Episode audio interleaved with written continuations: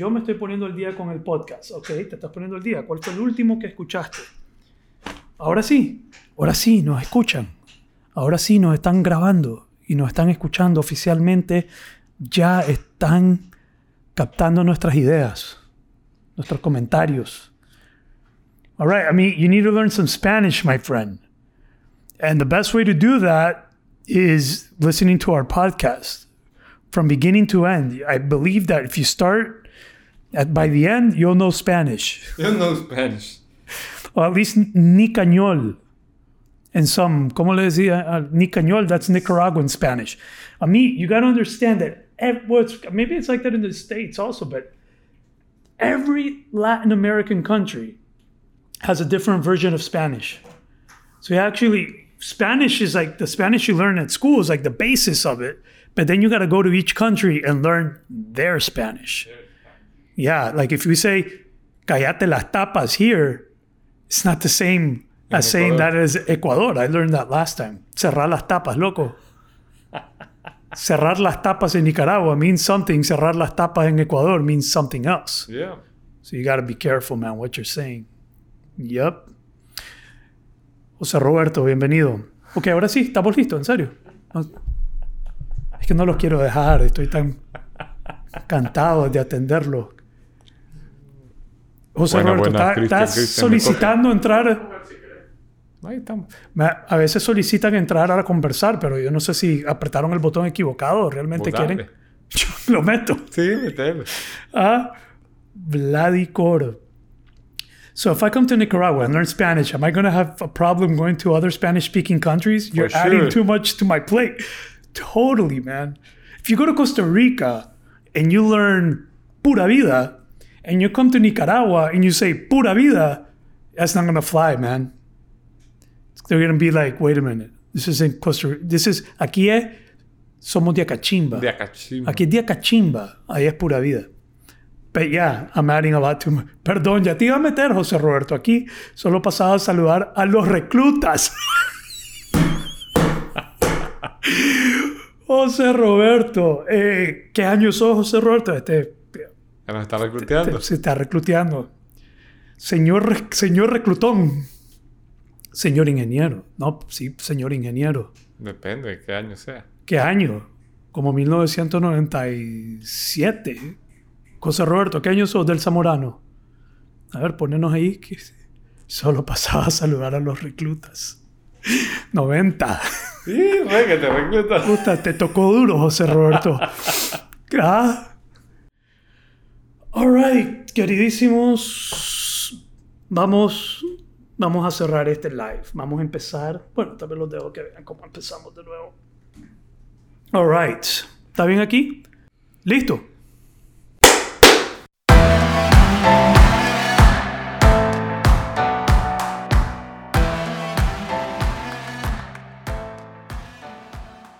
Muy bien. Eso. Eso, bienvenidos. Episodio número 27. Siete. Buen número, 27. Tres veces nueve. Tres veces nueve. ¿Ves? Siempre tenés algo así como... Y siete y dos, nueve. ¿Ah? La suma, la suma de, de 27, 2 y 7 es 9. Y es tres Es que, veces ok, pero es que todos los números... A ver, a ver, a ver, a ver. A ver, a ver, a ver. Jedi. 6 por 9, 54.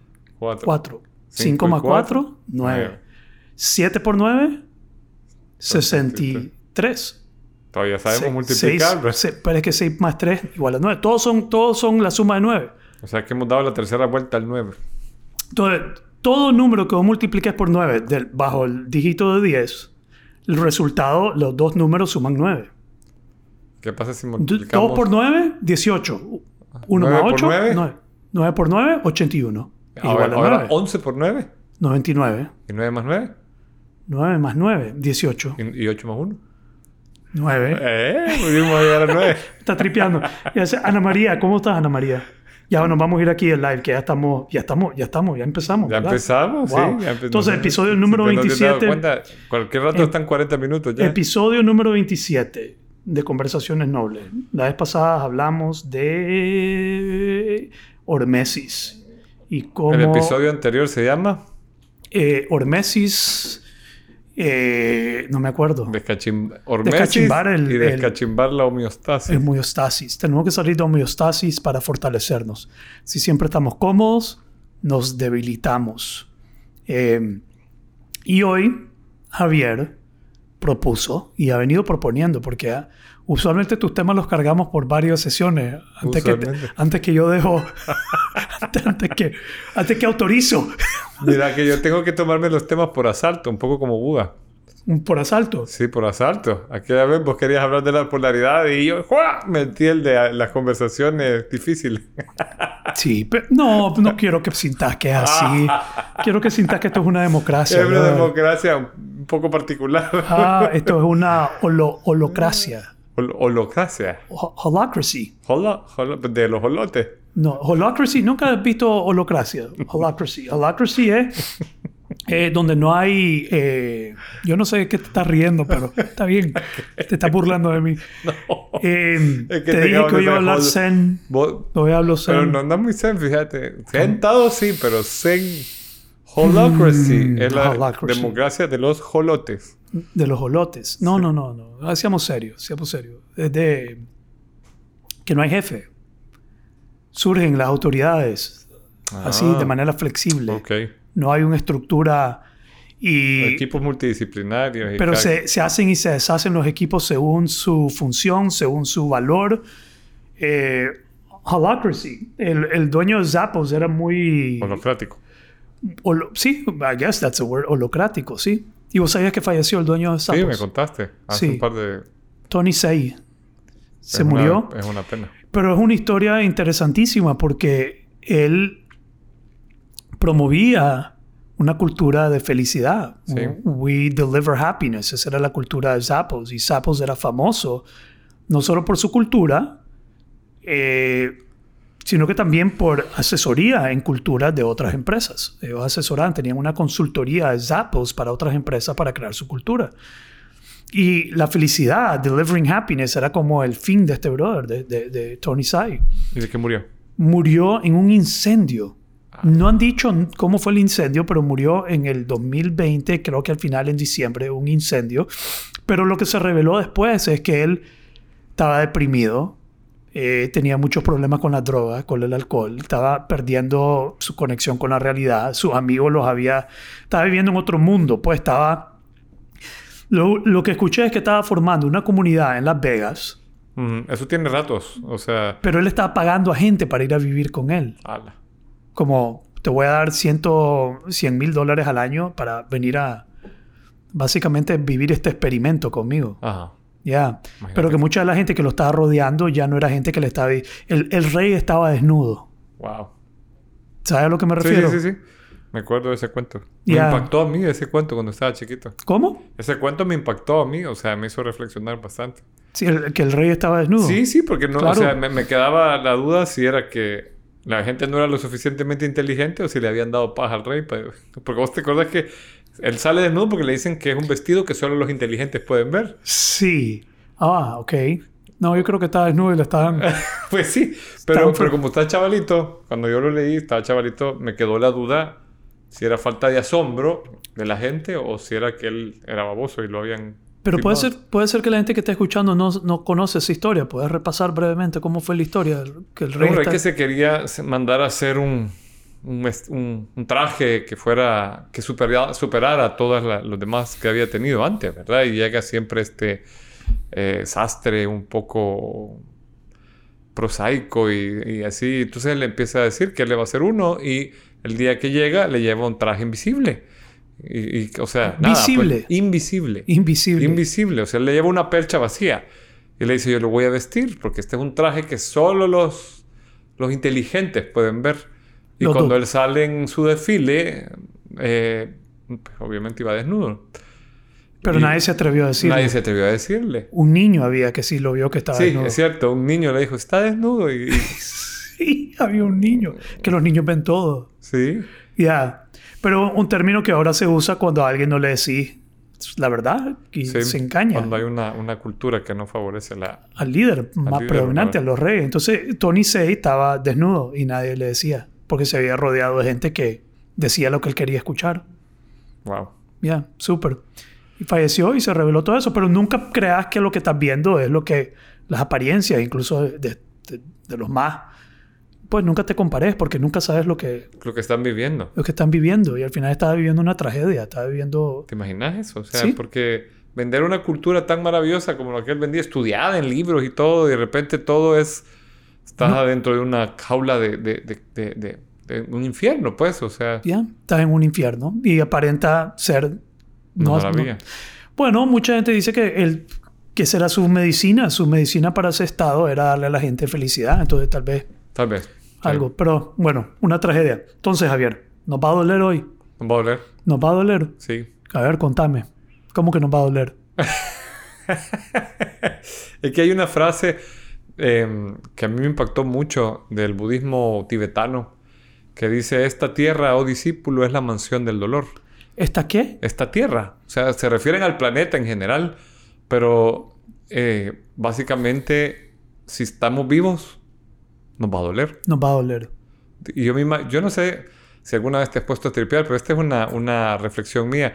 Cuando te metes en agüita caliente y te da rechazo salir, será, yo siempre he tripeado que quizás eso es lo que sentimos cuando nacemos, que estamos ahí bien tranquilitos en un lugar súper agradable Sí. y de repente salís, te da frío y te meten un vergazo solo. Mae, empezás con un vergazo. Sí. Primero te sacan.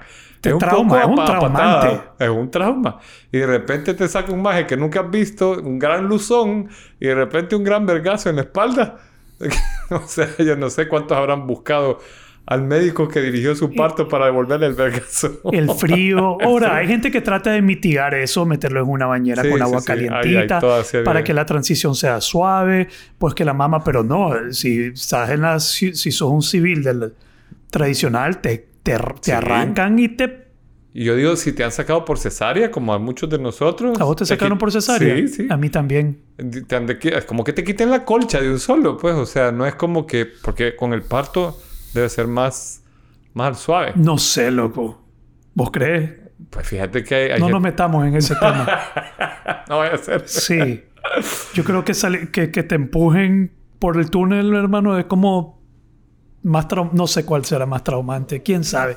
Eh, pero sí, tal vez podemos hablar de, tal vez podemos traer a una mujer, una dama que profesional, experta en parto. Pues sabes que tengo una amiga que vive en Alemania y hay, hay unas parteras eh, holísticas Ujú. que tienen, o sea, saben todos los beneficios del parto natural, la presión, lo que sucede, o sea, todo lo que sucede y el beneficio en la salud del infante por venir de parto natural. Claro. Y la defiende, o sea, es una cosa, es toda una, una tendencia. That's okay, man. Aquí estoy yo, yo me siento bien, Yo hermano. también, no pues sí, no sé, digo, pues como que te quiten la colcha de un solo cachimbazo. Pero cuando vos hablas de que si venía, ¿cómo es el- la cita? Esta tierra, oh discípulo, es la mansión del dolor. Esta tierra, oh discípulo, es la mansión del dolor. Y a mí eso me hace una- un gran clic con lo que hablamos en la, en la sesión pasada. Pero no hemos dicho el tema del cual estamos hablando lo aquí. estamos introduciendo con un pensamiento. papá. Ah, bueno, pues perdón, adelante. Vos me has enseñado a sacar quotes así, todo, todo lindo, es- lindo. Usted caliente los motores. A ver. Estamos calentando motores. A ver. Entonces, vamos a hablar ahora. Está en posición C. Para los que no están viendo, a José Bolaño se está poniendo ahorita zen. Mm, Ok. Ese es, ¿cómo se llama? Um, ¿Eso es qué? Vos me enseñaste que hay un tipo de respiración. Humming. Humming. That's humming. Sí. No sé en español cómo se llama todavía. Bueno. Pero a ver, aquí vamos por todos lados, menos en el tema. Sí, ok. Eh, hemos quedado de hablar de ahora de la aplicabilidad del budismo en la vida diaria. Ok, La aplicabilidad Yo del digo, budismo en la porque vida hablar diaria. del budismo tal cual como un tema cultural, no sé si le sirva tanto a nuestros escuchas como darles a, herramientas. a del budismo. escucha occidental. Y oriental, porque habrán algunos No, escuchas que... Estamos hablando del oriental, pero nuestra escucha es occidental. Depende. Nuestra audiencia, ¿no? Sí, sí, pero de repente si luego hay algún, algún oriental que también... ¿O sabes que ¿Hay Gandhi... algún oriental que nos escucha? Mándenos un sé. mensaje. Manden un mensaje. ¿O sabes que Gandhi leyó el Bhagavad Gita gracias a los teósofos? A él le daba una gran vergüenza ser de la India, vivir, estudiar y tal, y haber descubierto el Bhagavad Gita en Occidente, siendo un libro sagrado de la India. ¿Así? Sí, o sea, ¿Gracias a quiénes? a los teósofos, a la sociedad teosófica. Él ¿Qué es teosófico? La teosofía es una es- escuela de filosofía fundada por Madame Blavatsky en 1875, más o menos. Ujú. Entonces él estudió con ellos, fue discípulo de Madame Blavatsky y le, a- le asombró mucho el, el- el uso que se le daba al Bhagavad Gita como un libro de, de cabecera, llamémosle, así como los que tenés tú aquí en tu oficina. Como la Biblia, Como la Biblia que está aquí. también, como el Ya. Corán para los más musulmanes. Un libro pues muy importante. En algún momento podríamos sacarlo a pasear en uno de los podcasts, porque es, ¿El Corán o la Biblia? pues podríamos hablar del valor de todos los libros sagrados. Ok, me parece. Ya. Pero hablar del budismo es bien amplio. Y Ahora, P- Te interrumpo solo porque quiero regresar a la cita. que- esta tierra O discípulo. o discípulo es la mansión del dolor. Ya. Esa cita es de un libro budista tibetano que se llama La voz del silencio. Entonces, mi entendimiento, lo que yo a entender, y el punto de partida para mí de todo el budismo, que todo inicia con la realización, there is suffering. Sí, Sufrimiento hay. así es. Esto es como un pitch al budismo. Pues como cuando haces un pitch a un negocio. ¿Cuál es el problema? Ajá. ¿Cuál es el problema que vas a solucionar? Así es. El budismo parte que el problema es sufrimiento. Sufrimiento. hay. Y ahí viene el método. Ahora, ¿ves? Podemos al método del budismo Del budismo. en respuesta al hecho de que sufrimiento, De que hay sufrimiento. hay sí. sufrimiento. Y a mí me, me parece también asombroso porque lo podemos enganchar con el, eh, el- el podcast pasado, porque Buda, antes de ser Buda, cuando era el príncipe Siddhartha, porque hay que hacer una diferencia que es bien interesante. A ver, Eh, para nosotros, eh, Buda es este ser maravilloso que vivió eh, Siddhartha. Eh, pero él se transforma en Buda hasta que se sienta debajo del árbol de Bodhi y realiza que él es Buda. Porque Buda es un estado de conciencia. O sea que vos, no- para, para, para, para Oriente, cualquier ser humano, Puede si ser Buda. trabaja lo suficiente sobre sí mismo, puedes volverse un Buda. ok. Es un estado de conciencia que alcanzás. Buda significa iluminado. Una realización Es un espacio, completa de un la... estado de realización completa de lo que significa ser humano. Ya. Obviamente ellos creen en la reencarnación y no se logra así que ya me realicé ahorita, sino que es un trabajo por mucha vida. Porque quiero solo interrumpir ahí porque te he querido contar algo y so- ahorita me acabo de acordar que te lo quiero contar. Dispare. Y tiene que ver con la reencarnación.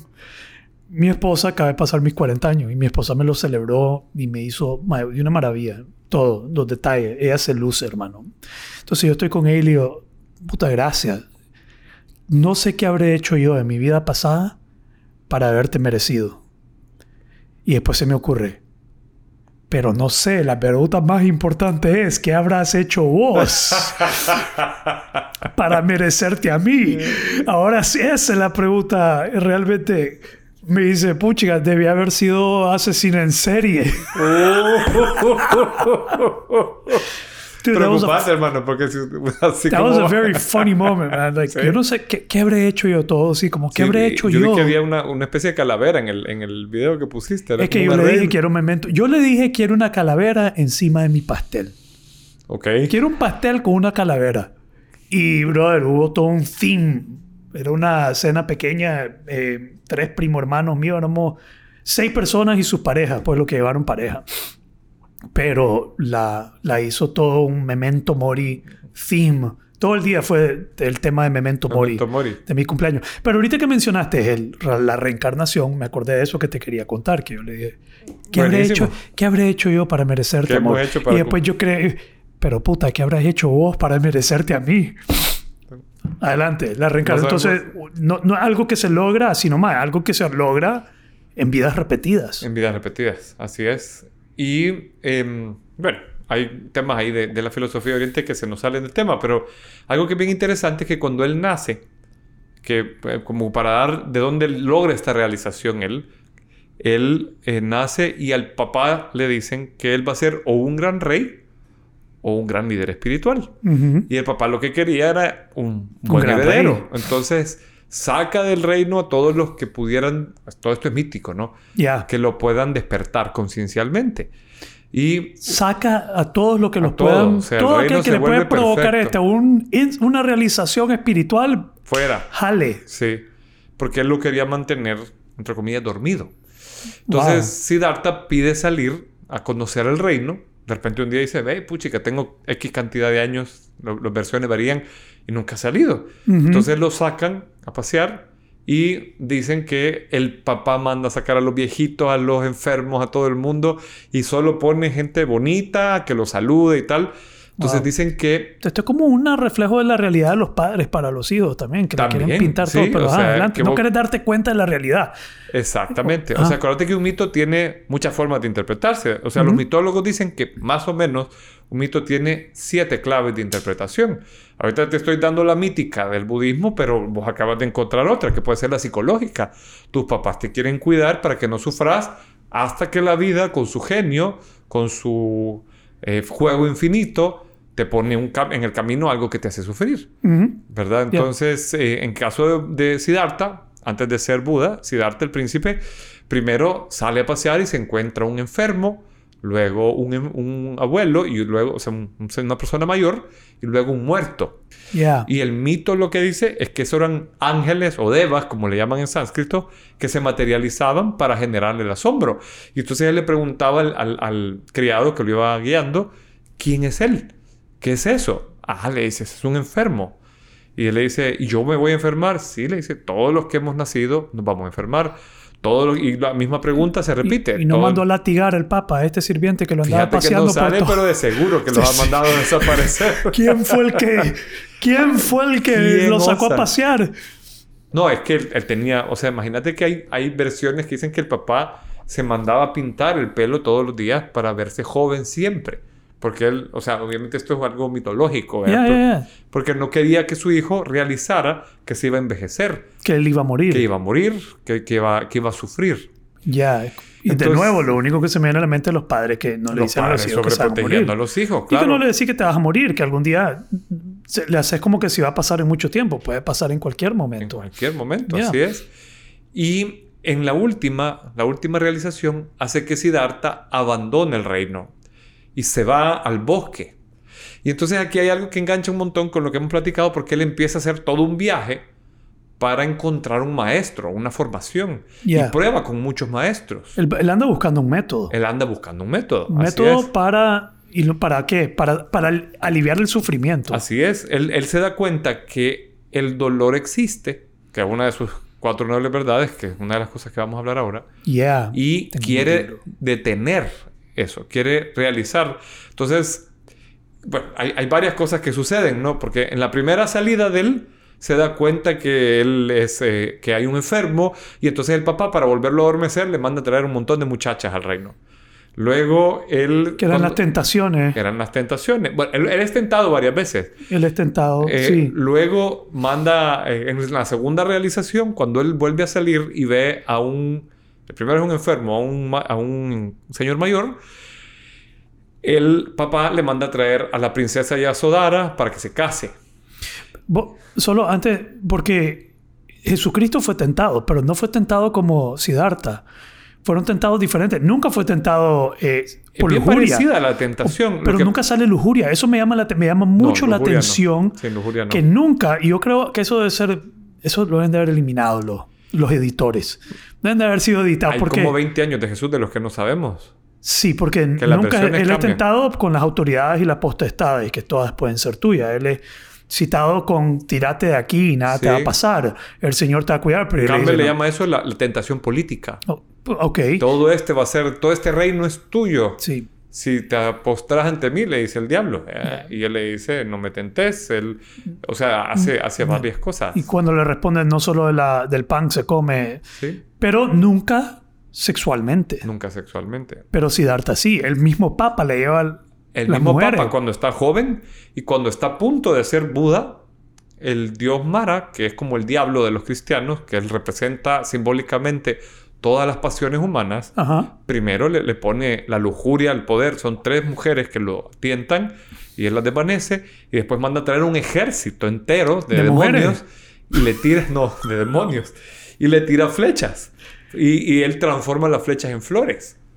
Wow. Y, él es- y la última tentación es que Mara se disfraza de él y se le pone enfrente y le dice yo soy tú. Y él le dice yo no he nacido. O sea, alguna frase, no recuerdo exactamente, y a Mara desiste. Y entonces él pone sus dedos sobre el, el- el suelo y dice, este es el centro del mundo.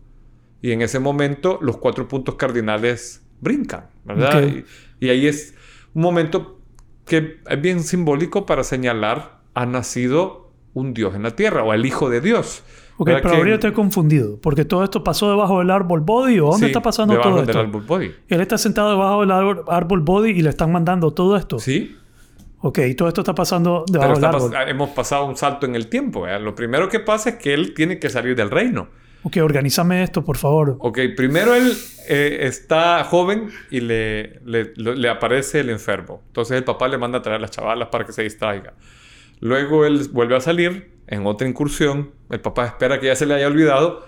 Y otra vez los devas se transforman en un señor mayor. Ok. Él se asombra con la, enferme, la, la vejez eh, y le pregunta otra vez a su criado. Y el criado le dice, sí, todos vamos a envejecer. Y el Papa Y él comienza vuelve a entrar en tratar- crisis existencial, se regresa al reino, entonces el Papa le trae la, la mejor de todas las princesas, que se llama Yasodhara, que era la mujer más bella del- de- conocida, y se casan.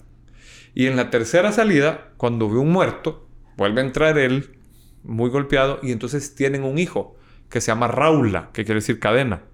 Entonces él, después de un tiempo, decide abandonar el ¿Cómo se...? reino. Espérate, regresemos a eso. No perdamos eso del hijo. Porque eso- esa parte de la historia a mí me encanta.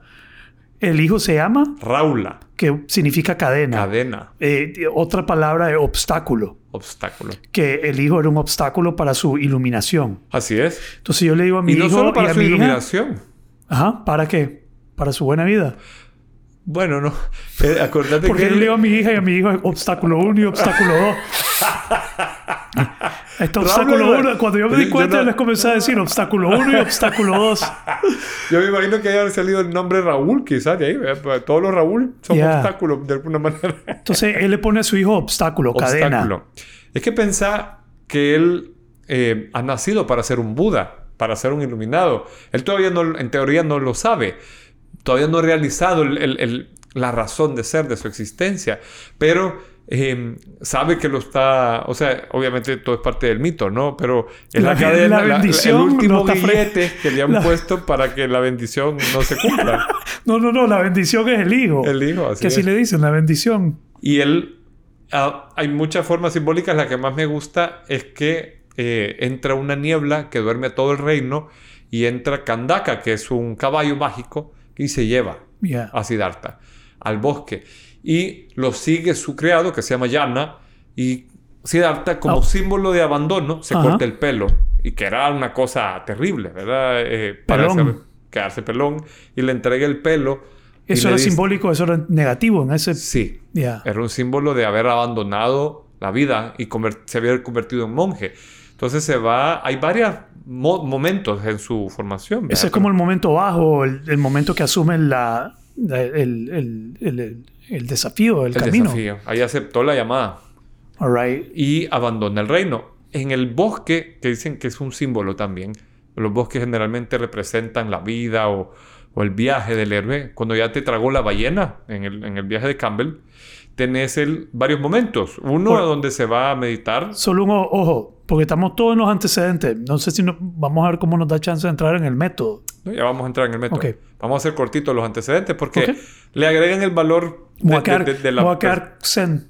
de la perspectiva. Vamos a quedar callado. No, no, no. Hace todas las preguntas que veas A necesarias. menos que surja algo que crítico. Dale. Algo crítico. Algo check. importante. Ok. Hay varios momentos de Siddhartha en su formación, pero básicamente primero está con unos ascetas y luego con unos mortificadores. Un tipo de asceta que se, de verdad, solo, o sea, era este grupo de gente que solo comía eh, insectos, frutos caídos y se escapa a morir. O sea, él llega a estar súper débil y estando en una meditación frente a un, a un río, escucha a un maestro músico que está con el laúd y el maestro le está diciendo a una discípula que tiene que afinar mejor su instrumento, que si está demasiado flojo no suena y si está demasiado tenso se rompe, Se revienta. se revienta. Y ahí a Siddhartha le cae el 20 que ha ido al extremo, Ya.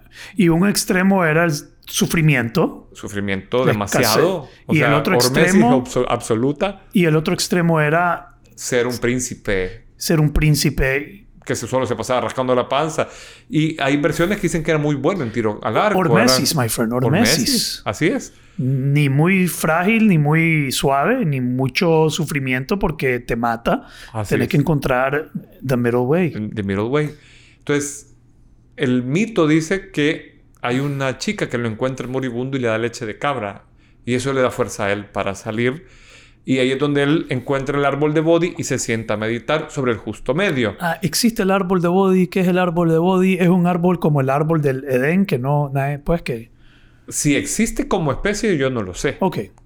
Pero el árbol es un lugar, o sea, acuérdate que los árboles siempre han tenido un símbolo bien importante, especialmente en la cultura celta, el árbol es, es la conexión con el mundo celeste y con el mundo terrestre, o sea, los árboles tienen raíces en los dos extremos. Entonces Siddhartha se sienta a meditar y ahí es donde viene la tentación de Mara, que primero lo tienta con los que llamaríamos los cristianos los pecados capitales, luego con el poder, luego con el miedo, porque le pone un ejército, finalmente con el ego, porque lo refleja, dice somos yo soy tú y él dice no, yo ese es mi ego, no soy yo, En Nika hubiera sido yo soy vos. yo soy vos. Yo soy vos. ¿Y Para los que yo? no entienden lo que está diciendo aquí, Javier. Y entonces ahí desaparece Mara. Y él dijo, vos sos. Y en ese... Vos soy yo.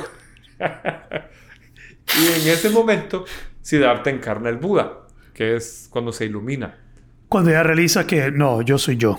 Exactamente. I am. I am. Que es lo mismo que Jesús dijo. ¿Sí? I am. Y Jesús, en ese momento, se parece en las tentaciones de Jesús cuando está en el desierto. Ujú. O sea, las tentaciones de Buda debajo, debajo del árbol Bodhi son bien parecidas a las Ah, tentaciones en el en desierto. el desierto. 40 días, 40 ¿no? días. 40 días en el desierto. Y hay algo que olvidé decir, y es que Jesús, perdón, que Buda o Siddhartha fue, eh, sí, eh, también nació de una virgen. La mamá de Jesús se llamaba Maya y fue fecundada por un ángel blanco, por un eh, eh, elefante blanco, Ok. Que es también Pero entonces, pero era el Papa. Entonces no era el Papa el que estaba tratando de mantenerlo protegido. Sí, No era el Papa de sangre. no era el, ajá, no era el papa de sangre. El, el papa es eh, un, un- un- rey, que no me acuerdo ahorita el nombre. Ahora vamos Ok. al método. Ajá. que Siddhartha- bueno, lo básico del método son las cuatro nobles verdades, Ya. ¿verdad? Y las nobles verdades, por eso es que yo te decía que le pongamos al, al episodio, eh, te va a doler, porque la Te primera noble verdad es que el dolor existe. Sufrimiento hay. El, el- el dolor existe. La segunda noble verdad es cuál es la causa del sufrimiento, o la causa del dolor. La tercera noble verdad es que puede cesar. Y la cuarta noble verdad es el noble octuple sendero. Que ¿El es qué? el noble octuple sendero The Eightfold Path. en English. In English. The. Eightfold Path. Ajá. Entonces ahora hay que, yo digo, te- creo que podemos hablar eh, de las cuatro nobles verdades y su uso práctico, porque creo que agregan un montón de valor eh, y, y- y tienen mucho contexto con lo que hemos venido hablando. Sí. Y es muy parecido a la filosofía estoica. Muy parecido, exactamente. Hay mucha influencia, de hecho se cree que, que los estoicos, como son más nuevos que el budismo, fueron influenciados. Son más que fueron Sí, influenciados por el budismo. Porque el budismo es del 550 a.C. y los estoicos nacen en el 336 a.C. O sea, Entonces, podríamos decir que todos los después se copiaron un poquito del método. y- eh, hay cosas parecidas en el método, así es. sí, ¿verdad? Ah, Entonces, comenzando Tal vez por... por ahí andaba Jesús en esos 20 años que nadie sabe dónde está, andaba por Mira, esos lados hay- hay orientales. un autor- Sí, su amigo, no, porque había muerto hace 500 años, pero Ya había muerto. hay un autor Pero hay que... un autor que pone a Jesús en el Tíbet. ¿Así? Sí, hay autores que señalan que Jesús anduvo en la India, que hablan de un esenio y, y- tienen palabras bien parecidas. Interesante. O sea, eh, existe la posibilidad, no hay nada en las Sagradas Escrituras al respecto, pero tam- también no, no hay bien poca validación histórica de- del tema de la vida de Jesús. Entonces, las cuatro nobles verdades en inglés. True suffering es la primera. Ujú. True sources of suffering. ¿Cuáles son las fuentes del sufrimiento? True, la segunda. True cessations of suffering and its sources. Y true paths for actualizing true cessation. Así es. Son los caminos para eliminar el sufrimiento. Y, y yo creo que si empezamos por la primera noble verdad, el Ujú. dolor o el sufrimiento existe. Eh, que para mí, en general, dolor y sufrimiento son diferentes, porque el dolor no es opcional, pero el sufrimiento es, es como tu reacción psicológica a lo que te duele. Ya, es lo- la segunda flecha, le digo yo. Ajá. ¿Has escuchado de, las dos- de, la de los flechazos? He escuchado, pero no lo recuerdo. Pues la primera flecha es el, es el flechazo. La segunda es el drama que le da voz al flechazo, digamos. Te- pasó. te- el dol- sí, hay dolor, pero ¿quién lo está dramatizando? El- y todo lo que la mente le pone, eso ya es sufrimiento. Sufrimiento. ¿Ya? El flechazo está bien, pero todo el ay, ¿ahora qué? Todo eso es sufrimiento. Entonces, si aceptamos que vi- estar vivos implica que te va a doler y que podés trabajar sobre el sufrimiento, más no sobre el dolor, porque es una condición de la naturaleza, te va a hacer entender que tu homeostasis va a ser retada todo el tiempo. Ya. O sea, y es bien curioso, fíjate, porque cuando yo lo leí la primera vez en, en- en las clases de filosofía, este es parte del primer nivel en Nueva Acrópolis, Ujú. me asombró que fuera tan... O sea, es obvio, todo nos ha dolido algo, ¿verdad? Esto de lo que estamos hablando es parte del primer nivel de es Nueva parte del primer nivel. O sea, es lo primero que... De, las primeras, de los primeros temas que ves y con esta practicidad. Y O te lo sea, sabes a profundidad. Te lo sabes, pues, te, lo- te- te apasiona este tema. Me ¿no? apasiona. Me- me- me- el budismo. El budismo y el hinduismo me encanta. Así, Sí. personalmente a vos. Personalmente. te- Yo si, si, si tuviera una, que escoger un- un- un- una vía religiosa, o sería budista o, o, o ve- fe Bahá'í. ¿Qué es eso? ¿Qué es la fe Bahá'í? Ajá. La fe Bahá'í es una, un- un, eh, una corriente religiosa que es bien ecléctica. O sea, ellos creen en Krishna, en Buda, en Moisés, en Jesús. Tienen uno que no conozco y, y- y su fundador es Bajaulá. Wow. That's Y- too much for me, man. Aquí la, la fe Bahá'í tiene su sede en el carretera sur, allá por el kilómetro 13. Yeah. Qui- Quiero lanzar algo aquí adentro ahorita. Porque cuando yo entré a Alcohólicos Anónimos, yo tenía esta creencia de Dios eh, muy diversa, muy... eh, Dios habla mil lenguajes para que todo el mundo lo entienda. Ok. Eso me sonaba muy práctico. Y yo me he metido a estudiar el budismo. Este libro está subrayado y me he metido. Y me gusta, me gusta estudiarlo, me gusta entenderlo, me gusta ver los principios, me, me gusta ver los métodos para entender los principios. Pero yo llegué a una conclusión en Alcohólicos Anónimos y esto fue algo muy personal mío y algo que yo le atribuyo al programa de haberme otorgado. Y que yo llegué con una, una eh, un en- entendimiento, no entendimiento, pero una percepción muy amplia de Dios, Ok. tratando de abarcar un montón de cosas. Entonces llegué a una conclusión una vez, como una realización eh, eh, que me ayudó bastante. Y dice, mira, sí, Dios habla mil lenguajes para que todo el mundo lo entienda. Estamos. Pero ¿cuál lenguaje escogió para mí? Ajá. Digamos, cuál es el lenguaje más cercano que las Que palabras, cuál método es el que más me va a realmente llevar a donde yo quiero llegar a través del método, que es la salvación, Fantástico. que, que en, en cristianismo es la salvación, ¿no? Sí. Y ahí donde yo escogí, eh, ahí donde yo me reencontré con, con, la, con la religión, aunque Ok. no he sido buen pr- practicante. Pero esa fue mi conclusión en, en ese momento. Solo quería compartir eso. Fantástico. Y, y que el budismo es una religión que la gente la dice que puede... O sea, Buda nunca habla de, de- de Dios. O sea, es... Siempre es un Una camino- filosofía. Es como una filosofía, más que una religión, en realidad. Ya. Entonces Y- tenemos los cuatro nobles verdades. No sé por dónde iba con el La- dolor. el dolor existe, que Dolor es ex- aceptar que va, te va a doler. Y em, los, los- es interesante cuando ves que a alguien más le duele, pero cuando te duele a vos, cuando te chocan a vos, cuando te pasa a vos, cuando alguien se te muere a ti o cuando vos estás que ya te vas a morir, eh, asombra siempre. Ya. Porque es como que no somos conscientes de que nos va a doler. Cuando te quebras un brazo, cuando te pasa algo, cuando te cortas, cuando... O cuando te terminas una relación que te duele mucho o tenés un fracaso en la vida, ven, el dolor existe. Ya. ¿Qué haces con eso? Es lo que va a cambiar, pero es natural. Ves, mi programa es budista. Es budista. Ya. Vuka ai. Ay, Don't get Vuka fucked. exactamente. Eh, es un ya busca- it. se te va a acercar. That's the whole... Esa es toda la premisa. Vuka ai. Prepárate. Prepárate. Decidí. No vas a pararlo. You- Vuka's coming for you. Y tenés que aceptar que busca. Es que es bien curioso lo que nos pasa a los seres humanos, porque vivimos una vida. eh, tratamos de buscar una zona de confort, una como de homo- homeostasis, como le llamas, o de, de- de- Y lo que va a pasar es que siempre nos van a sacar de ahí. La segunda noble verdad es que la causa del dolor es que tenemos una percepción errada de la realidad.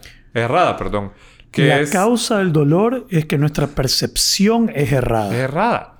O Tenemos sea, que cambiar nuestra percepción. si cambias tu percepción, te vas a dar cuenta, vas a bajarle bastante al sufrimiento. O sea, empezás a provocar lo que decíamos en, la- en el, en la- en el podcast pasado, hormesis. Si vos te das cuenta, a ver, ¿cuál es la, la- la- la visión del budismo? Es que vivimos una ilusión, al que él llama Maya, que es muy parecido al sueño de Isis, eh, al velo de Isis, perdón, en Egipto, y a la caverna de Platón, o al reino, al, al que no es el reino de Jesús. Siempre hay este llamado a lo que estamos viviendo es cambiante, es como le llamas, volátil, incierto, es cambiante, va a ser adverso muchas veces, vas- te va a dar golosinas muchas otras, pero eh, si, si te empieza a ir bien, querés que siempre te vaya bien. Y si te empieza a ir mal, querés que te deje ir mal. Pero tenés que entender que no tenés control de ni uno ni del otro. Solo tenés control de, tu- que como dirían los estoicos, de tu reacción ante eso. Y que todo lo que pasa en el mundo no es real. En, es es- parte de un sueño ilusorio. en este es que encajan los apegos y las adversiones. Exactamente. Los attachments and aversions. Para Buda, el dolor es provocado por tu apego a lo cambiante. Ya, tenés una adversión a aquello que te causa dolor y tenés un apego a aquello que te causa placer. Placer. Entonces, parte de, la liber- de liberarte es soltarte de los apegos y las adversiones. Y fluir. Ahora, como coach, eh, yo aprendí a usar este término, los apegos y las adversiones. Mi mentor era budista, con el Ah. que yo me formé. Eh, el que, con el que me entrené en- era budista, era declarado un practicante budista y él hablaba de los apegos y las adversiones. Entonces, los apegos eh, y, y que toda nuestra formación como persona a su raíz tiene el apego y la adversión, que nosotros respondemos a acercarnos al placer y alejarnos del dolor. Y es bien, y es bien instintivo también. Y cuando somos inconscientes, no nos damos cuenta que eso está detrás de toda nuestra formación. Y que cuando queremos superarnos, cuando queremos, eh, sí, superarnos en nuestra vida, liberarnos en nuestra vida, tenemos que dejar de ser gobernados por los apegos y las adversiones. A veces tenemos que entrarle al dolor y huirle al, o no, no, no buscar el placer. Y yo creo que va muy de la en la línea de lo que hemos dicho en el podcast pasado. Es empezarte a exponer a lo- a lo- a- al frío, al voluntariado. o sea, hay un trabajo que hacer para exponerte sistemáticamente al sufrimiento, al dolor más que al sufrimiento. Bueno, a mí me gusta la cita que dice eh, dos cosas que debemos dejar de hacer. eh. Una, perseguir la felicidad y dos, huirle al sufrimiento. Así es. La mayoría de la gente vive persiguiendo la felicidad y huyendo al sufrimiento. Yo no sé si fuiste vos en uno de los podcasts anteriores que mencionó a Pema Chodron. Sí, Pema Chodron Pema. tiene un- Pema. la tía Pema. La tía Pema es mi tía. Tía Pema Chodron. Saludos, un libro tía.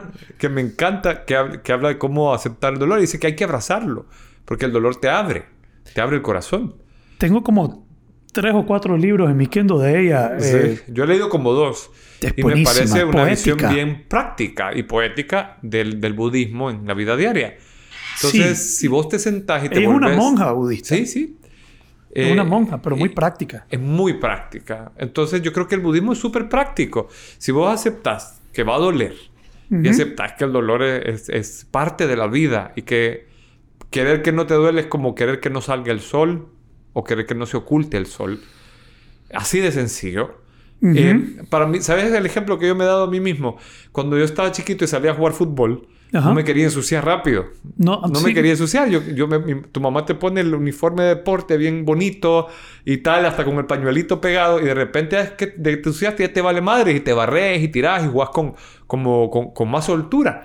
Entonces, una vez que empezás a, a estar claro que te va a doler, papá, A revolcarte. te revolcas en la vida. que la vida te revuelque, Que te mae. revuelque. Así es. No andes buscando que no te revuelque, que es cuando más a disfrutar. Y tenés que entender que la vida es ilusoria. O sea, si metes en perspectiva, porque para los budistas es bien fácil, lo que ahora somos vos y yo, José y Javier, es una vida de Mario Bros. de mil. Vean, en el contexto de la reencarnación. Pero yo, a mí, a mí me, yo lo he hecho cristiano esto porque tengo mucha gente alrededor cristiana y digo, ok, si la reencarnación existe y es una vida de un millón o de mil, vale madres. Si la reencarnación no existe, ¿cuánto tiempo vas a vivir aquí? Ponele que 70 años. ¿Cuánto es una eternidad? Pongámosle un número, un millón de años. ¿Qué valor tiene en realidad lo que estás haciendo aquí? Si no es ganarte el, el millón de años de premio, papá. ¿Vos crees en la reencarnación? Personalmente sí. Sí. Sí. Me parece más, muy lógico. No más, muy lógico. Así, muy lógico. Muy lógico. ¿Así? Sí, sí. Wow. Qué buena Me parece certeza. muy, muy, muy justa, además. Yo estoy en no sé. Ay, no sé. No Pues sé, no sé. Hay que, hay, que, hay que estudiarlo a fondo y sacar tus propias conclusiones como un método más. Los tres libros que tengo aquí de uno, Comfortable with Uncertainty. Cómodo con la incertidumbre. Meditation, How to Meditate. Ella tiene un libro sobre cómo meditar, pero lindo. F- poca filosofía, bien Práctico. súper práctico. Se lo recomiendo a cualquier persona que quiera aprender a meditar. How to Meditate de Pema Chodron. Y When Things Fall Apart. Ese es el que yo he leído. Sí. El último que leí de ella. Y el otro de las... ¿Recordame el primero? Comfortable with Uncertainty, Meditation. Esos son los dos que yo leí. How to Meditate and When Things cuando las El de la meditación. cuando leí. las cosas se descachimban. Ese me encantó a mí. Es precioso. Me habló mucho a mi buca filosofía. Exacto. Ya. Es eso. Entonces, si nos damos cuenta que nosotros podemos controlar que el dolor, que el sufrimiento cese, Ajá. vamos a la, fa- a la- a la tercera noble verdad, el dolor va a cesar. El sufrimiento puede cesar, el dolor no, porque Oye, ¿quién apretó el botón del... Vos Yo. fuiste. es que no sabía que era esto.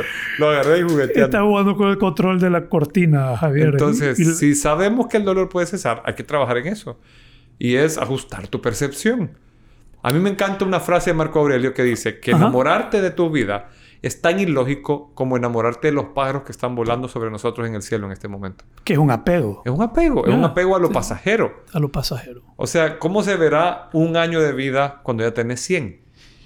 Es como yo he escuchado madres o padres decir, si mi hijo se muere, yo me muero. Todo se acabó. Eso es un apego. De hecho, yo no sé quién se tomó este trabajo, pero hay un chamaco que se llama Mo Gadwat, que es un ingeniero Google, un ingeniero de Google, que escribió un libro que se llama eh, algo así como La ingeniería de la felicidad. ¿Ok?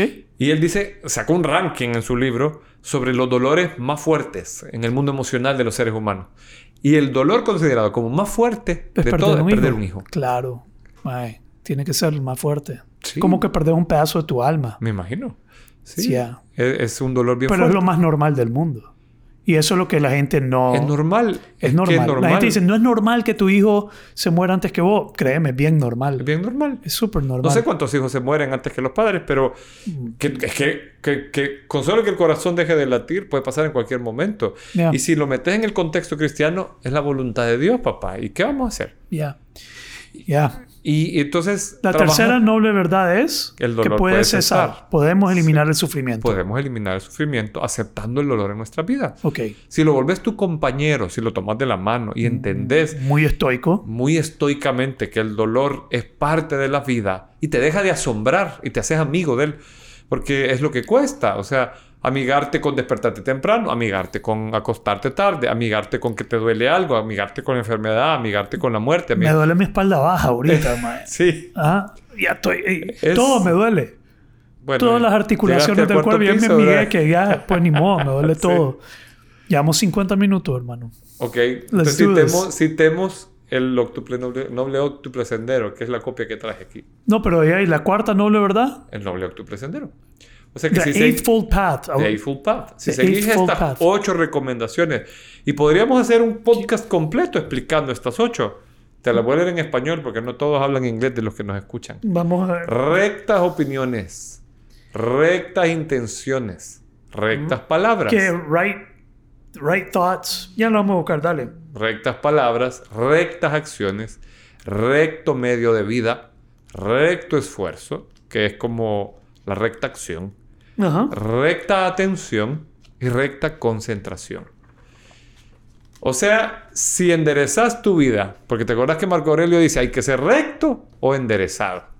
Si, endere- si seguís estos ocho consejos de quien fue el último Buda conocido en la India, Siddhartha Gautama, vas a parar de sufrir. Si seguís ese camino de ocho, ese O- es un método. Es un método. Ocho, ocho, ocho pasos, ocho elementos a tomar en cuenta para que te duela menos. ¿Cuál es el primero? rectas opiniones. Que en inglés es right.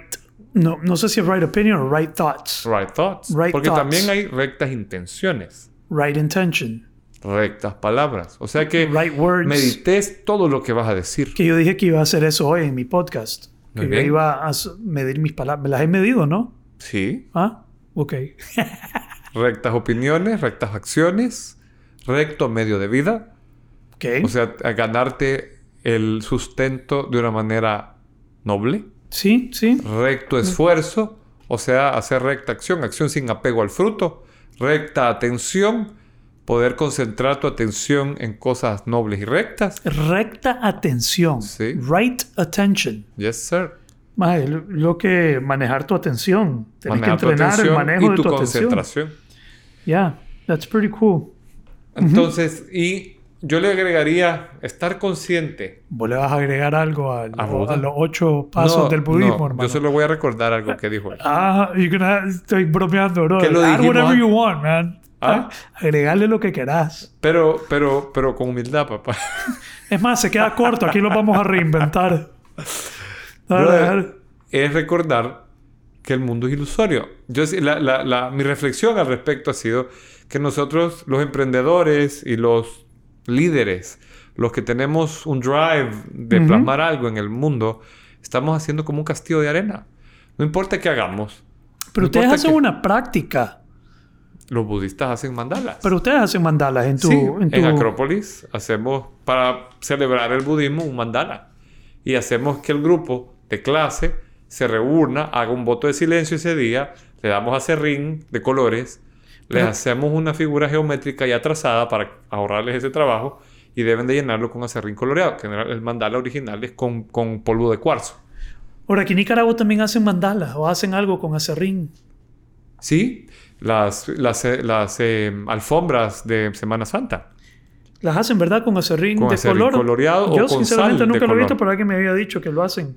Ahora, a mí siempre me ha parecido algo bien simbólico y sincrético de las dos religiones, porque ¿para qué hacen el acerrín o, o el- la, la sal coloreada? Para que pase Jesús encima. Y te la va a destruir. Es todo para honrar al Señor. Entonces, si, si vos le pones coco a esto, el valor de todo lo que hagamos en esta vida es honrar a Dios y ganarnos la lección que nos ha dado ese trabajo. Así sea que triunfemos o que Fracasemos. fracasemos. Al Yeah. final, lo que te llevas, si crees en la reencarnación, lo que te llevas de una vida a otra es la experiencia que sacaste. El fin es crecer. El fin es crecer. Ala, No soy budista, hermano, sin saberlo. sin saberlo. No importa qué te hayas propuesto en la vida, porque en realidad al destino le vale pito si vos triunfaste o no. Lo que le interesa es que vos instales una experiencia. Y con eso te ganes un acceso a un descanso tranquilo entre encarnaciones o como final feliz de tu vida. Lo que sea que vos quieras creer que pase cuando nos morimos. Bueno, yo sí creo que la muerte debe ser como el alivio más divino de todo. Debe ser la sensación más rica que vamos a experimentar como humanos. Digamos, no debe haber droga más sabrosa que morir. Esa es mi creencia. Mira, que todo hay- el dolor, todo el sufrimiento, toda la carga, toda como se disipa inmediatamente. Ese- esa es parte de mi A creencia. eso le llaman nirvana. Ahora, los budistas creen en cómo morir, creen en, en una forma de morir o algo así, ¿no? No, no, por algún lado leí eso. Pero sí quiero regresar al, in- al inicio, Javier, y decir, ok, hay sufrimiento, pero que, de nuevo, la- lo que yo he llegado a entender es que todo esto lo vas a hacer no por tu propio fin egoísta. Digamos, sí, sufrimiento hay, y yo voy a aprender a aliviar mi sufrimiento pero con el fin de aliviar el sufrimiento de los demás. Sí. Que si lo haces solo por aliviar tu propio sufrimiento, de nada sirve. egoísta, sí. Se De nada sirve. Todo el método no sirve. Para que sirva el método, tenés que sacar el gato y amarrarlo al palo. si no sacas al gato y amarras al palo, No nada sirve Nada sirve. de la alquimia, pero el sacar el gato y amarrar, estoy fregado, pero eh, la intención, digamos que yo, ok, sufrimiento hay, yo voy a buscar cómo aliviar mi sufrimiento, eh, puede cesar el sufrimiento, voy a entenderlo, puede cesar, tenemos el, los ocho, En los ocho pasos. los ocho pasos. Y de hecho, si lo contextualizas en la vida de Buda, él regresa al reino y su hijo y su esposa y su madre se vuelven. No, su madre muere, pero su, su familia se vuelve su discípulo. ¿Así? Sí. Y, ¿Cómo hago para que mi esposa se vuelva mi discípula? Con mucho amor, papá. No se vuelve mi discípula. No, Y- pero no quiero que se vuelva mi discípula. Tal vez yo debería volverme su discípula. Tal vez lo tengo al revés. Tal vez lo tenés al revés. ¿Qué pasaría si yo me vuelvo su discípula? Vamos a ver.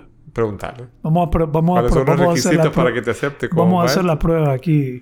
Pero todo eso tiene que estar enmarcado en el deseo de querer el- aliviar el sufrimiento, El a los demás, que es el único, la única forma. Ignacio Larrañaga dice en su libro, solo el liberado puede liberar, solo el amado puede amar, solo el libre, solo el, el sano puede sanar y así va, uno por uno, solo el, el sabio puede dar sabiduría, no puedes dar lo que no tenés y si no sabes aliviar tu propio sufrimiento, no vas a poder aliviar el sufrimiento de los demás. Y el, el Buda vi- vivió 80 años en eso. 80 años 80 años. como, es como Buda. Como Buda. Entonces no vivió 130, ¿cuánto No, vivió? ¿Cuánto? 80. Y un día le dijo a sus discípulos, ya me voy. 80 años, 80 años. O sea, él no vivió 80 años como Buda. Él murió a los 80 años de vida. Más lo que no fue Buda. Más lo que... Sí. No, no. En uno. total, de su nacimiento a su muerte, se calcula que él tuvo 80 años de vida cuando falleció. Wow, mucho mayor que Jesús. Jesús Mucho vivió. mayor. Jesús murió joven, De 33, sí. 33 años. Eh, hay, hay un número curioso ahí, porque Alejandro Magno también murió a los 33. Wow. Entonces, pero, Qué joven. pero, pero imagínate la, la contundencia del mensaje de Jesús morir en la cruz por nosotros. O sea, alguien que, si, si, si le, le, le pones un contexto oriental a Jesús, eh, los, en, en el contexto oriental, a estos personajes que son hijos de Dios, que vienen a dejar un mensaje que suena en la humanidad y que logra una realización de miles de personas que se transforman y que transforman sus vidas gracias a ellos, Ajá. se- la palabra en sánscrito es avatara, Avatar, que el- en la palabra judía es Mesías. Mesías. O sea, es aquel que viene para el budismo. Buda, incluso en, la- en los evangelios de Buda, que es algo bien curioso, te cuenta las encarnaciones que él tuvo antes para ganarse el estado de Buda. Y hay una muy simpática a donde él ya, se, ya había terminado, o sea, él ya había cumplido con todo lo que requería en la humanidad volverse un, un- liberarse. Y entonces va haciendo una peregrinación y se encuentra una tigresa que eh, es- está famélica, o sea, que tiene mucha hambre y su crío, ella está dando a amamantar, eh, puede morir. Y entonces Buda le dice, bueno, en ese momento no era Buda, no, pero este, este alma noble le dice, comeme, Comeme. comeme. Yeah. Y, la tigresa le dice, pero si te como vos vas a morir, vas a sufrir. Mi cuerpo le va a servir a, te va a servir a ti y a tu crío. Y yo ya terminé. Que te sirva mi cuerpo. Y la tigresa se lo come y le da vida a... a- o sea, por supuesto... Así fallece Buda. Así fallece en su encarnación antes de ser Siddhartha Gautama. Ah, ok. Esa hay una prehistoria. Ahí sí, o sea, one. es que en, la- en- en los evangelios del budismo, como ellos creen Hablan en de sus vidas anteriores. Hablan de sus vidas anteriores. ¿Quién fue antes? Está interesante eso. Sí, para explorarlo más adelante. Y viendo los principios, regresando a, a los principios, el sufrimiento también es gran parte del cristianismo, el meollo, la pasión Sí. de Cristo. Na- La- Muy pocas personas piensan que o saben que pasión significa sufrimiento. Sufrimiento.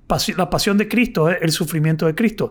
Y la compasión, que para mí, y, y con esto creo que deberíamos de cerrar eh, eh, este episodio, es la- el, la- el significado de la compasión, el significado que a mí más me ha calado y que me ha encantado de la compasión, es que no es empatía, no es que yo te veo sufrir y me pongo en tus zapatos. Eso es empatía. Empatía es ver a alguien sufrir y ponerte en sus zapatos y sentir lo que sienten.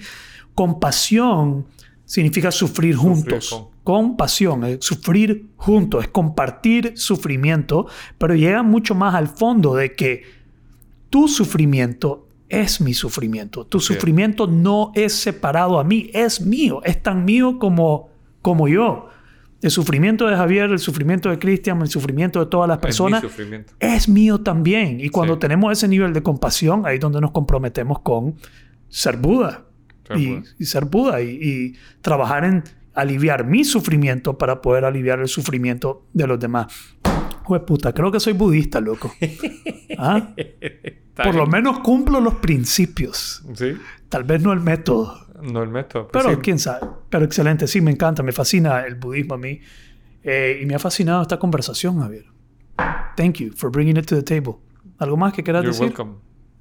No, me, me encantó cerrar con, con el, el- ahí el concepto de compasión. A mí me... Brené Brown lo amplió un poquito más. Dice que ese es el concepto, pero ella le agrega, pues sabes que ella se inventa sus propios conceptos, pero me gustó. Ella dice que es tener, conocer tu oscuridad lo suficiente para sentarte con otro en la oscuridad, a donde lo acompañes a sufrir. O sea, y- Yeah. y, no lo estás queriendo sanar, lo estás queriendo acompañar. Love it. Porque Me me, enca- me- me encanta... Eso va más con, mi- con, lo- con la parte os- Es que, que- me es que gusta, está- oscura de...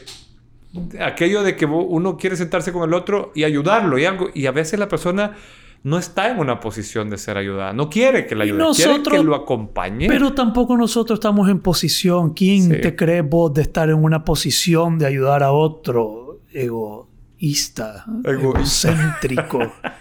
Hijo de la Estamos en la misma, brother. Acompañémonos juntos. Acompañémonos. Sí, porque no podemos pensar Y- que y es uno está en una noble. posición. Es súper noble. A Ni- mí personalmente me, me sella en el alma un ser humano que te acompaña en un momento de sufrimiento. O Ya. sea, queda en mi alma. O sea, es algo que vas a agradecer el resto de tu vida si sos una persona relativamente noble. No hay mayor alivio para mí que hacer, hacerle ver a la gente que yo peco, fallo, duelo, sufro, me quedo corto y que estoy en la misma que todos los demás. En ninguna posición Superior. superior sí. que todos los demás. Así que con eso terminamos el episodio de hoy. Muchísimas gracias. Compartan, comenten,